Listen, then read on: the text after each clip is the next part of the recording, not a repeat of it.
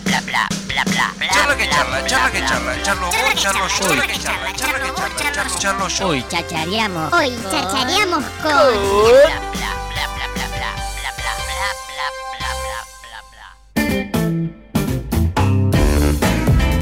ver, eh, como les prometíamos al comienzo del programa, vamos a hablar con Aileen Kramer, eh, que es una usuaria medicinal y, cultu- y cultivadora de marihuana de eh, la provincia de Neuquén, más propiamente en este lugar que se llama Plotier, en el cual sufrió un allanamiento que vino la- la- las fuerzas policiales y le llevaron absolutamente todo, pero queremos saber de este lado qué es lo que sucedió para poder visibilizar estas cosas que no solamente suceden ni en Plotier ni en Neuquén, sino en el resto de la República Argentina.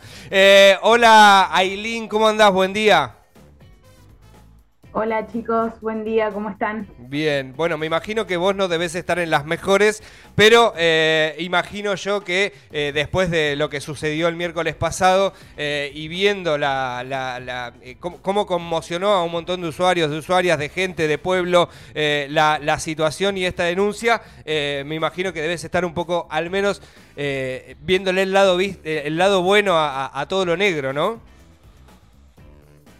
Mira, de- le estoy viendo el lado bueno a todo esto desde el momento del allanamiento, porque enseguida se activaron todas las alarmas eh, dentro de la comunidad canábica eh, y desde el minuto uno me, empezaron a acompañar, a brindar su apoyo, su cariño y todo, así que eh, en sí no tuvo muchas cosas malas más allá de que de la invasión a tu casa, a tu privacidad. todas Contale, cosas, contale, contale primero, eh, Aileen, eh, ¿qué, qué rol eh, es el que tenés vos? Qué, qué es lo que haces en esta vida y cómo militás un poco el tema de- del uso del cannabis?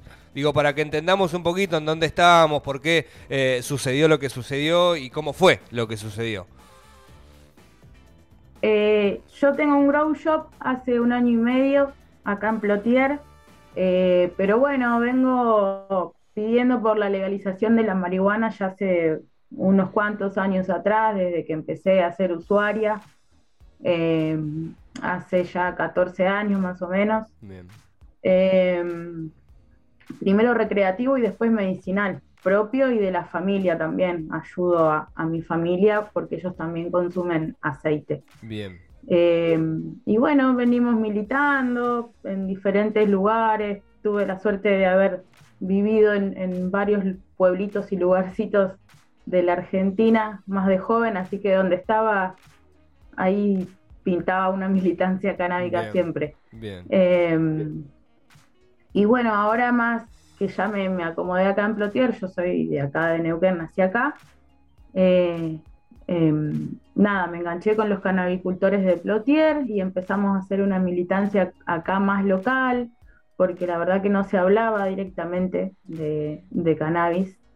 Así que con los canabicultores empezamos a hacer eventos y a dar charlas, cursos, talleres, a regalar semillas, a Bien. regalar esquejes, Bien. a enseñar a preparar aceite, extracciones, de todo. Hemos hecho cosas re lindas Bien. con los canabicultores de Plotier. Para los Y que no bueno, conocen, nivel Disculpa, Eileen, eh, para los que no conocen, Plotier, ¿es, es un lugar que es eh, chiquitito, que es un pueblo? Es, ¿cómo, cómo es más o menos? Digo, para entender más o menos cómo, cómo se maneja el pueblo o ciudad.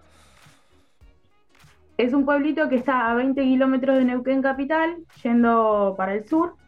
Eh, y sí, es un pueblo chiquitito, pero últimamente ha crecido en los, en los últimos 10 años muchísimo de Bien. todas maneras por el petróleo. Bien, Como acá es zona petrolera y viene gente de, de todos lados del país y de otros países también eh, y, y se instalan acá, entonces es como que ya, ya dejó de ser un poco pueblo, eh, pero bueno, por ahí socialmente o culturalmente se siguen sosteniendo algunas cositas Bien, de antes que ya no están tan buenas, así que bueno, por eso también la militancia. bien. Ailín Manu te habla, buen día.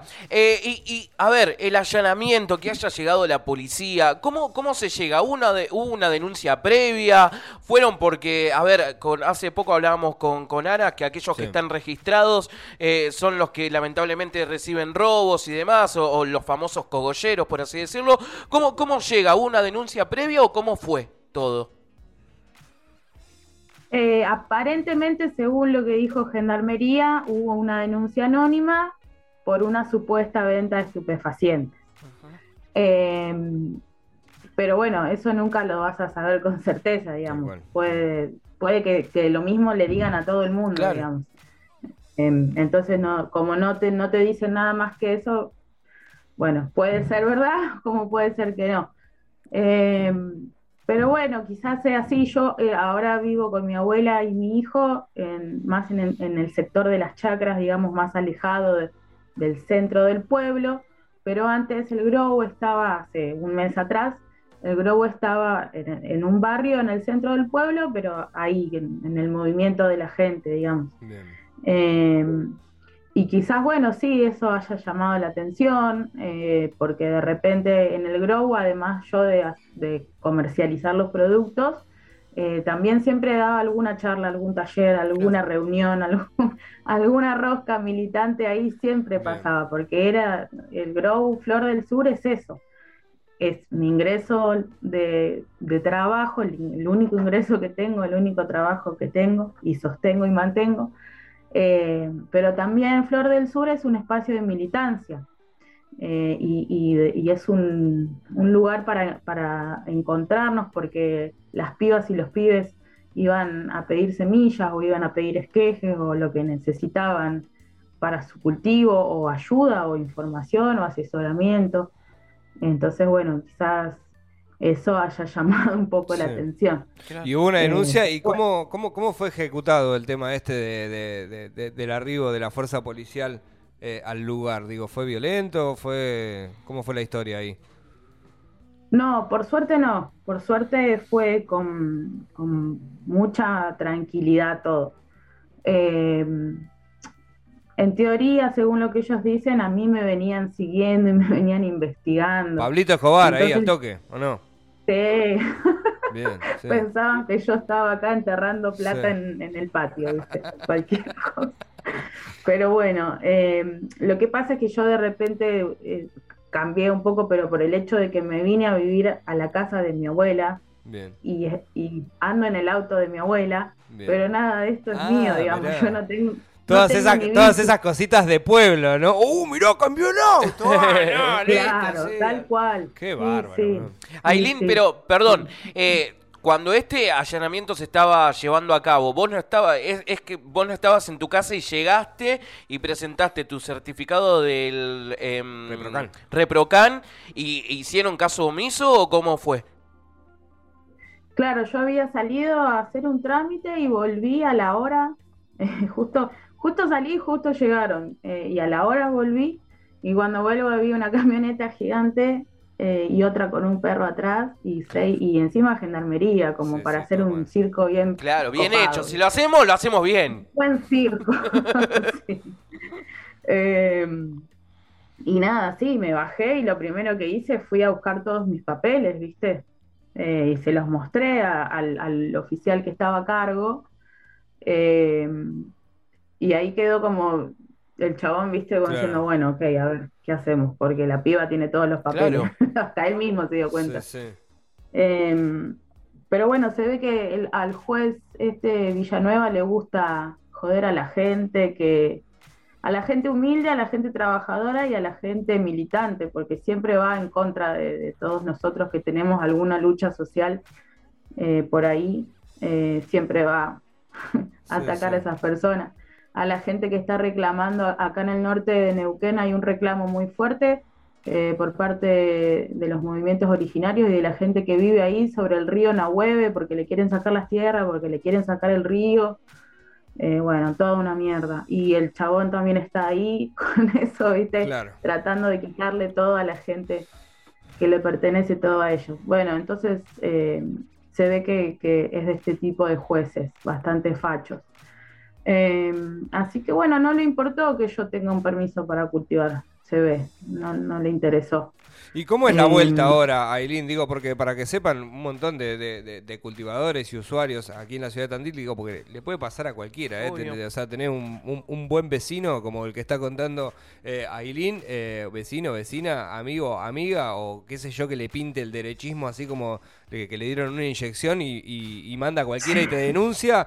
eh, y es importante saber estas cosas, ¿no? Porque hay una regularización con respecto al, al cultivo de marihuana, que Aileen lo está contando y lo está diciendo muy claro, ¿no? Ella estaba anotada, estaba en proceso, y digo, y eso es un amparo más que grande, Tal porque ante la situación de un allanamiento, que te saquen, digo, hay que contárselo también a la gente, a, a Aileen le sacaron más de ocho plantas, le sacaron todas las cosas, ella cuenta que labura en un grow shop, lo cual eh, tiene un montón de, eh, a ver, eh, cosas para las plantas, eh, cosas Sí, para sí. fumar y demás, y se lo sacaron a todo, loco. ¿Va? Eh, y, y digo, eso es un detalle muy importante. Y aparte, eh, el tema de la estigmatización. Ella está contando que vive en un pueblo. En Claro, Neuquén, ahora ya quedaste marcada. en el interior. Y la verdad es que no está ahora bueno. me dicen, a, a mi hermano, a mi hermano le, di- le pusieron un apodo que Sí. es muy gracioso, no me lo acuerdo, Cito o algo así, porque era el hermano de Pablo Escobar. Oh. Entonces ahora todo el mundo flasha que yo soy terrible narco y Peluche era pobre. hermano. Peluche, peluche. Peluche, peluche, sí. Qué terrible. Yo me cago de risa porque sinceramente no me interesa. A mí me interesa que legalicen la marihuana y punto. Eso Tal cual. es muy Ah, claro. Aileen, ¿y tuviste Y que poner abogados? ¿Tuviste que poner abogados algo ahora para que se te intente, eh, que se te restituyan las cosas? ¿O, o- o te tenés que quedar cruzada de brazos y decir, "Uy, ya fue, no puedo hacer nada? No, no, sí tengo mi abogada Gisela Moreira, compañera, aparte compañera de Mujeres y Cannabis, que estamos ahí también militando con todas las, las MICA a nivel nacional, que ellas fueron las que me salvaron la vida, básicamente. Porque en el medio del allanamiento tuve un segundo eh, que me regaló el, el viejo de arriba, me regaló un segundo para mandar un mensaje porque no me dejaban usar el teléfono, no tampoco me dejaban, yo le dije, tengo una abogada, necesito llamarla. Claro. No, Ah, o sea, protocolo, eso. protocolo narco, así. O sea, no, no, no, no hay eh, criterio desde la fuerza policial para entender que sos una cultivadora, ¿no? Sí, no, era, viste, no, no, terrible. Eh, pero bueno, tuve un regalo ahí de, de 10 segundos que, se distrajeron. Agarré el celular porque lo tenían ellos arriba de la mesa, así, viste. Eh, y, mandé un mensaje al, al WhatsApp de las MICA, me están allanando, ayuda. Y eso fue todo, pero eso bastó porque las micas son lo más lindo que hay. Qué bueno. Eh, y bueno, ellas, ellas me ayudaron porque llamaron a la abogada y, y mandaron a todos los compañeros acá afuera y activaron las redes sociales y demás. Así que eso la verdad que me salvó. Bueno, Aileen, creemos que, que esta situación no es en vano, digo, por más que la sufras, porque a la hora de, de entender que es el laburo de una familia, que es tu laburo, eh, con lo que vos ganás la plata dignamente, eh, y más toda la información que brindás, ¿no? Porque no es un detalle menor cuando habla de cursos, de, de- de un montón de cosas que hoy ya sabemos, ya está establecido que la gente necesita de la marihuana, eh, y habría que utilizar un toque de, de- criterio Sí. a la hora de, de- de realizar este, este tipo de, de, de horrori- horroridades, ¿no? Por, por llamarle de alguna manera. Lo bueno, eh, y me imagino que en el post de todo lo positivo que hablábamos hoy, el tema de la unión, de la comunidad, de, de todo lo que viene- de, de todo lo que tiene que ver con la marihuana. Porque digo, llegar hasta Cata Tandil, digo, le mandamos un gran saludo eh, al Juli de, de Maconia, que viralizó Sí. esto acá y decís, uy, qué bueno, cómo funciona, digo, esto que estaba contando recién, tuve 10 segundos, mandé a un grupo, digo, no le mandó Sí. al abogado, le mandó a un grupo en el cual las personas dentro de ese grupo se ocuparon de eh, acompañar y abrazar a, la compañera que estaba en un quilombo, es un bajón, loco, o sea, un allanamiento, o sea, es una mierda. Eh, y la verdad que está buenísimo también eso, entender, entender que hay una comunidad, que hay un montón de gente que, que, que, que que se renovó el pensamiento, que ya Sí. las cosas son más contemporáneas eh, y que por suerte, digamos, y, y- y en valor positivo, sacar esta conclusión. Eh, ¿Cómo sigue esto hacia adelante? Digo, el apoyo de la gente que está ahí, eh, el apoyo de todas las personas que están eh, con la causa. Digo, ¿te van a devolver las cosas por lo menos? ¿O hay un pedido eh, puntual para que te devuelvan las cosas si hay posibilidades de que esto suceda o imposible? Ayer nos presentamos en el juzgado con Gisela, con la abogada, para justamente esto, por lo menos pedir que me devuelvan las cosas del grow. Bien. Las plantas no las voy a pedir porque ya las mataron Sí, y no me sirven. Que las Claro. pongan a secar por lo menos, ¿no? Que hagan el secado. Rescátense. No, las, las arrancaron, las quebraron así, tra, Claro, las ya fue. en una bolsa, en una caja y ya está todo podrido eso. Claro. Eh, encima es maldad. no me. Es maldad lo que Sí, es. la, Sí, maldad y la ignorancia, porque, porque no podés ser tan idiota de pensar que yo soy una narcotraficante. Claro. Y también me, o sea, esto está bueno que lleve a hablar a otras cosas, porque por ahí nos colgamos hablando de cosas del cannabis, pero sigue siendo ilegal la marihuana y siguen criminalizando absolutamente cualquier tipo de acto o, Mm. o actividad que nosotros llevemos a cabo con la marihuana. Tal cual. Y ya eso no, no basta, eso basta, ¿por qué? Porque la marihuana es una planta y tiene que ser legal. Y cada uno tiene que hacer con la marihuana lo que quiera, mientras que no vayas a joder a nadie, ni a lastimar a nadie, ni que tus manos es- estén manchadas de sangre, como digo yo, porque el narcotráfico tiene las Sí. manos manchadas de sangre. Nosotros no. Cultivamos en, en- en tierra, en, Sí. en una maceta, lo que tenemos sale de la tierra y no lastima a nadie. Pero si de pronto, eh, ¿por qué no puede haber coffee shops de compañeras y compañeros cultivadores que vendan sus productos? ¿Por qué no se puede vender la marihuana? ¿A quién molesta tanto que, se- que nosotros cultivemos y vendamos marihuana en tal caso? Mm. Eh, Acá es entonces donde- ya hay que, Perdón. hay que empezar a romper entre nosotros las estructuras, esos tabús también. Y, y donde, Sí. nada, tarde o temprano el Estado también se tiene que hacer cargo.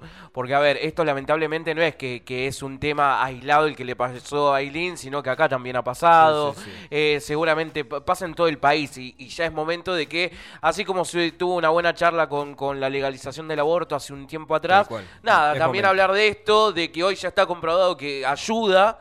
eh, recreativamente también es muy bueno para, para muchos muchos eh, y medicinalmente ni hablar, o sea, está recontra comprobado. Podés ver videos en YouTube eh, donde como una persona está antes y después de, de tomar gotas. O sea, Nosotros, es- eh, nosotros nuestra tarea, comunicar, ¿no? Somos una radio, somos un medio de comunicación y es importante que estas cosas de alguna u otra forma se masivicen. Son para 10, para 20 o para 500 personas, es lo mismo. Son 10 más, 20 más o 500 personas más.